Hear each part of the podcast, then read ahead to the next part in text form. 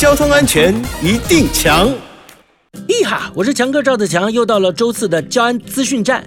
常常有车主啊反映自己没有收到车辆定期检验通知单，所以呢就忘记去验车，等到收到举发违反道路交通管理事件通知单啊，也就是俗称的红单呢，啊，才知道自己被罚钱了。台北区监理所表示，监理机关寄送车辆定期检验通知单是提醒服务性质啊。即使车主没有收到通知单，还是要在指定的检验日前后一个月内自行到监理机关或是受委托的代检厂啊进行检验的。提醒各位车主，平常您可以啊注意行车执照背面的指定检验日期，并预先安排时间检验车辆，或是透过手机免费下载监理服务 APP。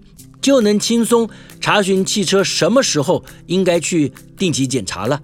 另外呢，您也可以在代检厂填写个人资料，提供同意书，直接申请车辆定检日期通知的简讯服务。这以上都是避免错过定期检验的好方法。毕竟嘛，呃，自己的车子要自己雇，相关的法规与时程，车主一定要多多留意哦。以上广告由交通部与公路总局提供。